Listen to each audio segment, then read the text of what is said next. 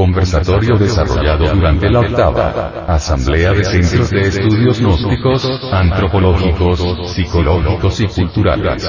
AC. Los días 7 y 8 de agosto del 2009. En las instalaciones del Hotel Dan Carlton. Cali, Valle del Cauca, Colombia. La enseñanza gnóstica. Una carga cósmica. La enseñanza gnóstica ha sido entregada por orden de la Fraternidad Universal Blanca. El venerable maestro. Samael Aumeor ha sido el mensajero, en sánscrito, avatara, de entregar este recado a la pobre y huérfana humanidad doliente. Esta enseñanza es una carga cósmica. Un mensaje específico para estos tiempos. Es un mensaje completamente revolucionario, muy diferente a todo lo que se ha entregado en siglos pasados. Esta es una sabiduría indispensable para estos tiempos de crisis y bancarrota de todos los principios éticos y morales. Escuchar el mensaje y vivirlo, es lo más indicado.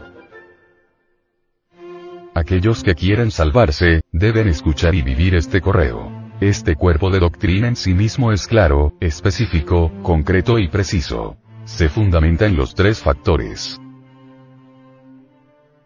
Este cuerpo de doctrina está formado por una serie de enseñanzas claras y precisas debidamente ordenadas en forma didáctica y dialéctica para estos momentos. En el principio, el venerable maestro, Samael Aumeor nos entregó el Kinder constituido por obras como el matrimonio perfecto, la revolución de Bell, catecismo gnóstico, conciencia Cristo, apuntes secretos de un gurú, más allá de la muerte, mirando al misterio, etcétera, etcétera. Luego escribió libros de enseñanza media, que son aquellos que contienen la instrucción de tipo superior como los mensajes de Navidad de cada año.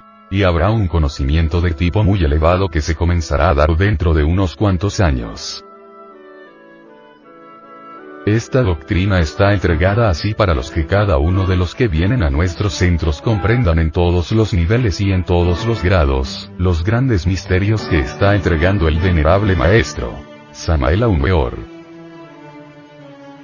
para que pueda cada cual seguir el cuerpo de enseñanza sin obstáculos, sin problemas de ninguna especie y así poder llegar a la meta final. Para que cada uno de los miembros lean los libros y los estudien a fondo. Y además mediten profundamente cada palabra, cada frase y comprendan su contenido.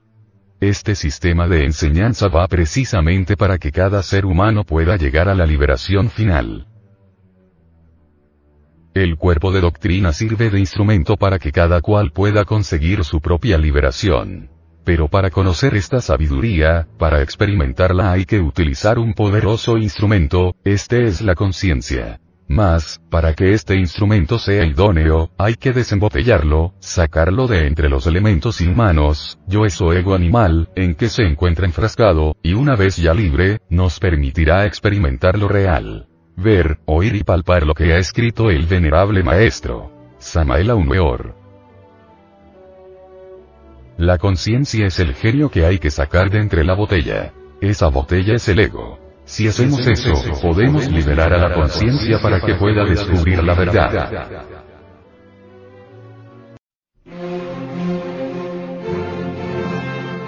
Nuestro trabajo. Tenemos que trabajar en forma intensiva para crear de verdad, el ejército de salvación mundial. Estamos en un instante de crisis mundial, y es obvio que se necesita salvar del ahogado el sombrero. Por encima de todo hemos de comprender que la enseñanza gnóstica no es una secta más o una escuela más. Estamos aquí con un propósito definido. De entre el humo y el fuego tendrá que salir un núcleo especial que habrá de dar origen a la sexta raza raíz.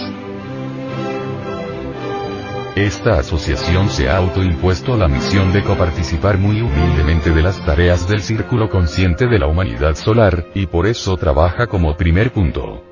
Divulgar la doctrina gnóstica esotérica alrededor de todo el planeta Tierra. La segunda parte será un éxodo dirigido por el venerable maestro, Samael Aumeor. Él, con los poderes que le son conferidos, dirigirá un nuevo éxodo bíblico que habrá de realizarse hasta cierto lugar del Océano Pacífico, que por el momento mantiene reservado. Tal viaje se realizará antes de la gran catástrofe final.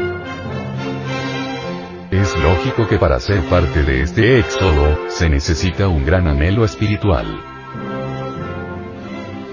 La gnosis es una doctrina que propicia la formación de una raza de seres humanos con un nivel más alto ética y espiritual. Por eso debemos tomarla en consideración, ya que el propósito de la humanidad es en definitiva el perfeccionamiento. Es una enseñanza que nos ha de tomar largas horas de reflexión. Son enseñanzas claras y simples, al alcance de todo ser humano, esta asociación se propone mostrar a la humanidad doliente el camino angosto, estrecho y difícil que conduce a la luz. Ese camino del cual dijo Cristo. Angosta es la puerta y estrecho el camino que conduce a la luz y muy pocos son los que lo hallan. En estos momentos no podemos más que invitar a toda la humanidad a recordar a la estrella de Venus. Esa estrella que brilla al atardecer y también en la aurora. Es Venus la estrella del amor y ella irradia sus esplendores en toda la redondez de la Tierra. Al reflexionar sobre esto, caemos en cuenta que solo por el amor es posible realizar este trabajo. Por el amor, la asociación caminaría triunfante, terminaríamos con la pereza, la inercia, la mala voluntad, el egoísmo, la mezquindad y reinaría en nuestros corazones el sacrificio por la humanidad. Esta asociación se interesa y ocupa del destino humano y se presenta en la actualidad con fórmulas realizables para aniquilar la angustia y el desespero existente. Nada tiene de común esta asociación con las demás sociedades conocidas. Esta asociación proporciona a todos los habitantes de este planeta Tierra, los medios culturales y formativos, los conocimientos especiales que permiten el desarrollo y perfeccionamiento material, mental, psicológico y espiritual de cada ser humano que se proponga autorrealizarse.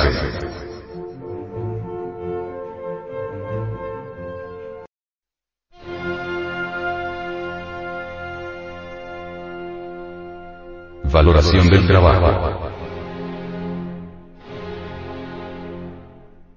La octava lateral de nuestro desarrollo interior, para el cambio de nivel de nuestro ser, empieza con la nota Do, la que es denominada valoración del ser. La nota Re es la aplicación de las ideas a uno mismo. La nota Mi es la comprensión de las dificultades personales. Valorar es sentir que algo es importante. Teóricamente, muchas cosas suelen ser valiosas para uno, pero no lo son, a menos de sentir su valor. Encontrar este trabajo, detenerse y oírlo, aun conocerlo un poco, no quiere decir que lo valoremos. Así el trabajo no puede actuar sobre uno. Lo aceptamos a ciegas. Por eso no está en uno. Sobre esto, el Evangelio crístico dice una parábola donde nos habla del tesoro escondido. ¿Qué valora usted? Riqueza. Salud. La mayoría de la gente no valora el conocimiento de sí. No comprende que cuando se conoce plenamente en uno algo que nos mortifica la vida, equivale a escaparse de ello. Porque al ver eso conscientemente, no puede actuar en uno mecánicamente y ya no nos identificamos, ni nos enferma.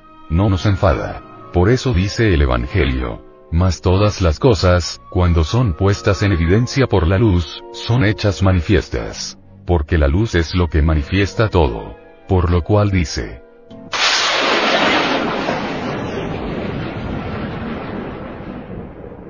Despiértate, tú que duermes y levántate de los muertos, y te alumbrará Cristo.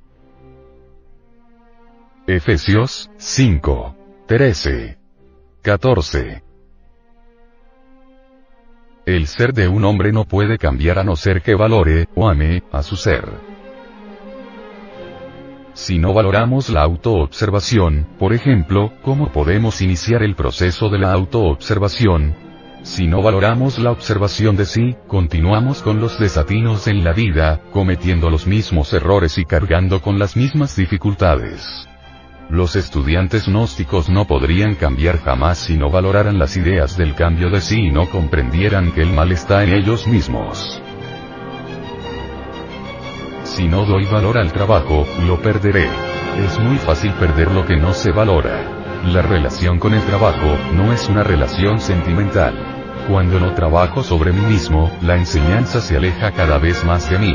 Cuando trabajo sobre mí mismo, tarde o temprano obtengo algo del trabajo y cuando no, no obtengo nada si no deposito nada en el banco, no tardaré en estar sin fondos, ¿y qué puedo esperar?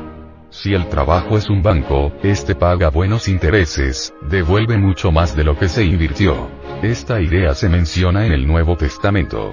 Dad, y se os dará. Medida buena, apretada, remecida y rebosando darán en vuestro regazo. Lucas 6. 38. Valorar tiene mucho que ver con lo que uno ama. El amor al trabajo es amor consciente, diferente al emocional y al pasionario. El amor de sí o autoadoración, desprecia a los demás, pues nos comparamos con los demás. Este no es el caso del trabajo. Uno no ama al trabajo porque este no habla bien de nosotros. Nosotros solo amamos a los que hablan bien de uno, a los que nos rinden homenaje. ¿Cuál es la calidad de mi valoración? ¿Dónde coloco el trabajo en mí? ¿Es mi valoración de mí mismo, mayor que la valoración al trabajo? El trabajo no puede ser una función vida, o sea, no puede depender de nuestros éxitos o fracasos cotidianos. Valoración real es amor consciente. Si decimos que amamos el trabajo y no se le valora, entonces no lo amamos. Cristo preguntó a Pedro si le amaba y respondió que sí, y Cristo dijo, alimenta mis corderos. El amor del que habla Cristo es el amor consciente, que no tiene opuestos. Ese amor hay que demostrarlo con obras. El trabajo es otro cuerpo en nosotros, que no se fundamenta en el egoísmo ni en el amor de sí.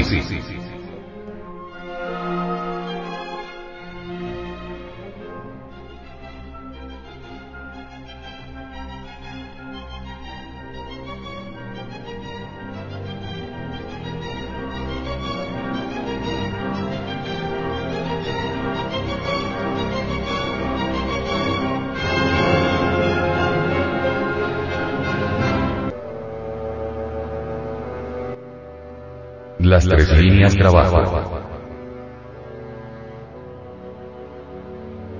Estas son necesarias para nuestra propia autorrealización íntima. El trabajo sobre sí. El trabajo sobre el conocimiento del trabajo. El trabajo sobre el ser. La primera. Línea trabajo significa auto-observarnos de modo que podamos ver la propia personalidad. Los estados negativos. La autoconsideración. La identificación con el mundo externo y consigo mismo. La charla interior. La antipatía mecánica. La autojustificación. Etc. Y luchar contra todo esto. Implica también percibir que no somos uno. Que nuestro ser se caracteriza por la ausencia de unidad. El trabajo no hace pensar, es imposible llegar a conocer este sistema de enseñanza a menos que se haga el esfuerzo de pensarlo por sí mismo. Anotarlo en el cuaderno. O leerlo. O hablar de él. No es la misma cosa que pensarlo. Sin esta línea no podemos cambiar. La segunda línea es trabajar en conjunción con otra gente en el trabajo. Para practicar esta línea debemos practicar la primera. Pero si no se practica la segunda no se podrá practicar correctamente la primera. La tercera línea es el trabajo por el trabajo. Tratar de ver lo que éste nos exige. Y no hablar a tontas, a locas o dañar el trabajo. Una actitud justa hacia el trabajo. Comprender su significado, obediencia y valoración. Síntesis. Un hombre que trabaja para sí y solo para sí no puede ir a parte alguna. Para empezar, carece de la fuerza para hacerlo. La primera línea es la práctica del trabajo. Cuando se observa a sí mismo en la luz de la enseñanza. La segunda línea solo se lleva a cabo cuando uno logra el conocimiento de su ser. A menos que nos observemos y percibamos cómo pensamos acerca de las otras personas que están en el trabajo, y como les hablamos, no podemos ponernos en su lugar. Esto en el Nuevo Testamento se llama amar al prójimo. Si no conocemos el ser, lo que somos, es imposible practicar esta segunda línea. Entonces vendrán los roces inútiles que tanto nos envenenan, la irritación y quizás el odio. Por eso no debemos aceptar las impresiones negativas de las otras personas en el trabajo. Ver el peor lado de los demás es estar dormido profundamente. Todos debemos tratar de detener la antipatía y la simpatía mecánica y la clase de conversaciones que surgen de ella. Todo esto no se puede esperar que en nosotros se desarrolle la segunda línea, en cuyo caso la primera se detendrá.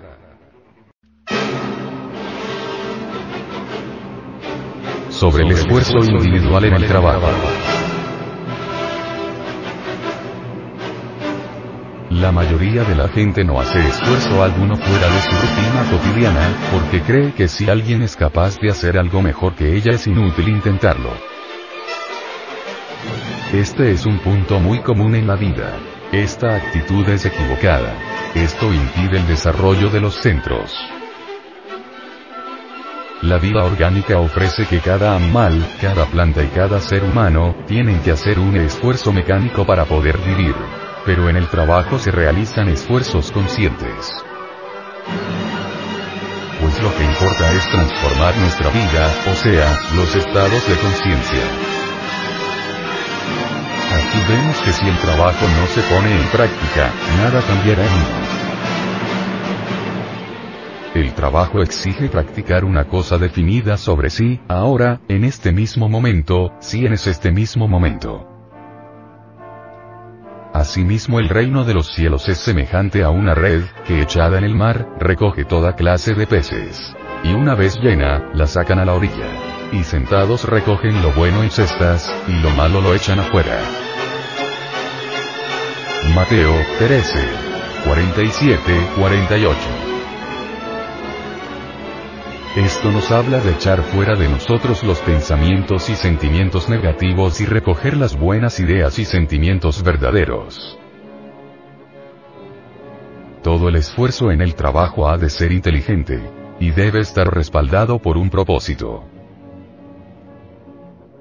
Todo esfuerzo verdadero se refiere al desarrollo de los lados no desarrollados de nosotros mismos. Cada uno tenemos una máquina que solo está desarrollada escasa y unilateralmente. Y el esfuerzo trabajo está dirigido al desarrollo de todos los lados de la máquina y hacerla funcionar correctamente. Mediante la observación de si se puede llegar a saber que estamos siempre en un centro y que no usamos los otros.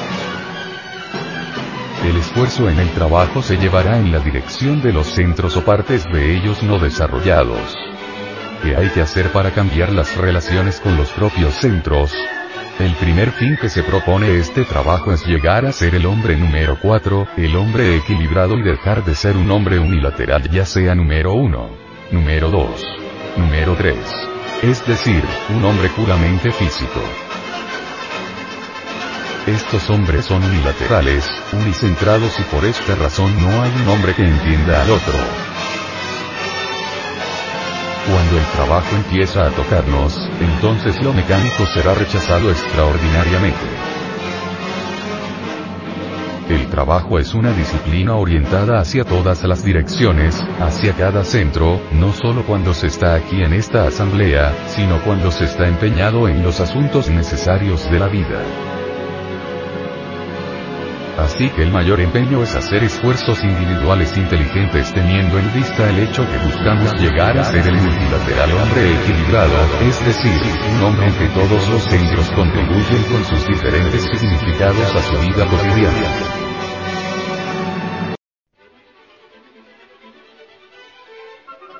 Conocimiento y reconocimiento del trabajo.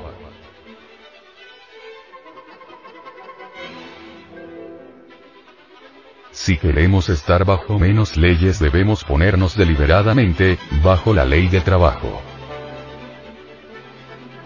Si queremos estar bajo mejores influencias debemos colocarnos bajo las influencias del círculo consciente de la humanidad solar. Si un hombre no trabaja sobre sí, el trabajo no trae ninguna acción posible sobre él, ni internamente tiene conexión alguna con el trabajo. Porque no está conectado con el trabajo, porque no realiza intento alguno de aplicar el trabajo a sí mismo ni entiende su verdad en él mismo. Mucho depende de cómo pensamos acerca de las ideas de este trabajo. Es la parte más honda de nosotros la que puede cambiar y a no ser que pensemos el trabajo acerca de las ideas de este desde la parte más honda, este sigue siendo algo externo, algo que está fuera de nosotros. Un hombre puede conocer el trabajo y no reconocerlo, y no lo reconoce por la resistencia del ego. Recordamos las ideas formatorias, memoria, pero no se sienten emocionalmente, no se valoran. El trabajo es algo que debe estar eventualmente siempre con uno, algo en lo cual se piensa más que en los intereses y problemas de la vida. Es la manera en que pensemos las ideas del trabajo lo que hace que establezcamos o no una profunda conexión con él. Si no lo valoramos no puede afectar nuestro pensamiento cambiarlo. Las emociones, los sentimientos amorosos establecen conexiones. Es posible hablar muy bien del trabajo, pero no reconocerlo. Tenemos que quitarnos muchos abrigos, cuando el trabajo penetra, más profundamente en uno, vaya a donde vayamos, tenemos la conciencia del trabajo, así comenzamos a ver la vida a la luz del trabajo. Esto es muy diferente a las otras personas que viven sumergidas en las cosas del mundo. El reconocimiento del trabajo viene a darnos la verdad del trabajo por medio de su aplicación en uno mismo, y así sus ideas empiezan a expandirse en uno mismo. Aquí debemos comprender que el recuerdo de sí, porque este acto nos pone en contacto con influencias del círculo consciente de la humanidad solar, que de otro modo no nos llegaría. El recuerdo de sí no es pensar, sino un aislarse de las influencias de la vida por medio de la no identificación con el fin de dejar lugar al sentimiento para el trabajo. Si uno no tiene lugar en sí mismo para este trabajo, ¿de qué manera podemos influir sobre nosotros?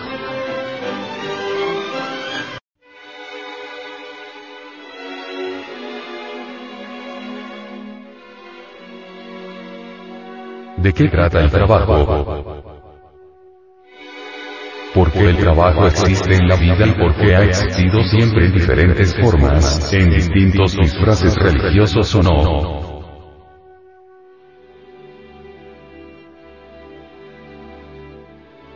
Ha existido para ayudarnos a despertar del sueño en que nos encontramos. ¿Qué es ese sueño? Cuando uno está dominado por una ira, o etc. Uno se comporta de cierta manera. En ese estado podemos hacer incalculable daño por lo que decimos y hacemos. Ahora si uno está dominado por ese estado y se comporta según lo que le hace sentir ese estado, ¿está uno despierto o dormido? Pues, está uno hipnotizado. Tal vez después uno vea que dijo e hizo cosas injustas, y hasta nos preguntamos, ¿por qué me comporté así?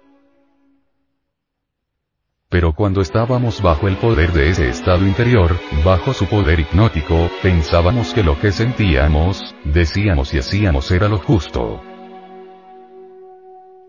Esto significa que estábamos bajo el yugo de un poder hipnótico, que nos hace justificar nuestro comportamiento cuando estamos dominado por él. El autojustificarnos hace que uno siempre tenga razón. Y esta autojustificación demuestra que nuestra psicología todavía es muy grosera. Cuando en vez de justificarnos, sentimos una punzada de remordimiento, eso indica que nuestra psicología se está refinando. La mayoría de la gente no alcanza a ver que están gobernados por diversos estados de ánimo. Y por eso no comprenden por qué está hipnotizada y cómo puede estar hipnotizada por sus estados psicológicos. Sin embargo, dice siempre que saben lo que están haciendo. No se dan cuenta que no se es libre, sino que está gobernada por diferentes clases de estados. Son muchos los estados que actúan sobre la vida para mantener a la humanidad dormida. Y mientras los estados sigan actuando sobre uno, uno está dormido y en ciertos casos hasta puede asesinar bajo la influencia de los estados que actúan sobre la humanidad. Entonces, lo que se propone el trabajo es deshipnotizarnos o sea, quitarnos el hipnotismo del hipnotismo de la vida. Necesitamos averiguar hasta qué punto uno está hipnotizado en todo momento. El objetivo del matrimonio gnóstico, varón y mujer hipnotizados, consiste en vencer su autohipnotismo. El mayor hipnotismo en que se encuentra la gente estriba en sus metas vida. ¿Cuántos, entre ustedes, sin saberlo convierten en su meta el poder y las posesiones? Uno debe descubrir que esas metas no nos dan ninguna felicidad. El trabajo es una segunda educación en el que podemos percibir que aquello por lo que uno lucha en la vida no nos puede dar jamás la paz interna. La tentación de Cristo es superar la primera educación.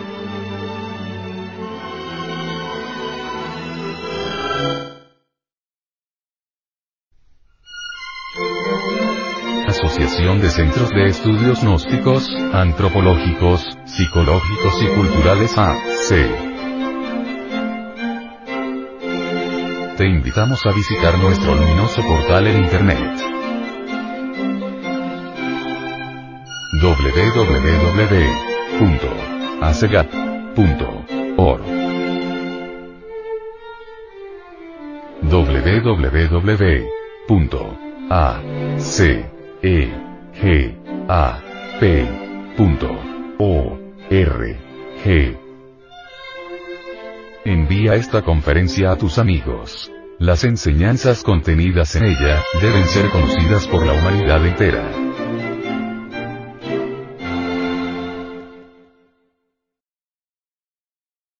Lectura en movimiento. Difusión sin fronteras.